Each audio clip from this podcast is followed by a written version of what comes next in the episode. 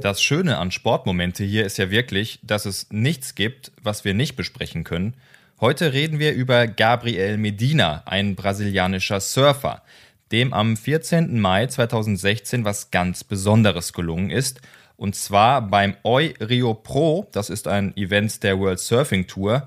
Er wird der erste Surfer, der den sogenannten Backflip in einem Wettbewerb landet. So berichtet es unter anderem damals Surf Europe. Alle fünf Punktrichter geben ihm die Bestnote von 10 Punkten und die Leute vor Ort sind natürlich auch mega begeistert.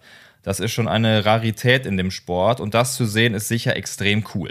Jeder, der nur ansatzweise mal versucht hat, auf so einem Surfboard zu stehen, weiß, drauf zu bleiben ist sehr schwer, runterzufallen dagegen sehr leicht. Der damals 22-jährige Medina nimmt Geschwindigkeit auf, fährt die Welle hoch und legt einen lupenreinen Backflip hin, ähnlich wie halt so ein Skateboarder in einer Halfpipe. Wie versuche ich das jetzt am besten zu beschreiben? Das ist sozusagen ein Rückwärtssalto mit dem Surfboard zusammen, was man dann dabei festhält. Sieht auf alle Fälle extrem artistisch aus. Die Reaktion von Medina war auch genial. Er hat dann so fragend die Arme gehoben, als ob er selbst nicht glauben kann, was ihm da gerade gelungen ist. Das kam jetzt aber nicht unbedingt bei allen gut an.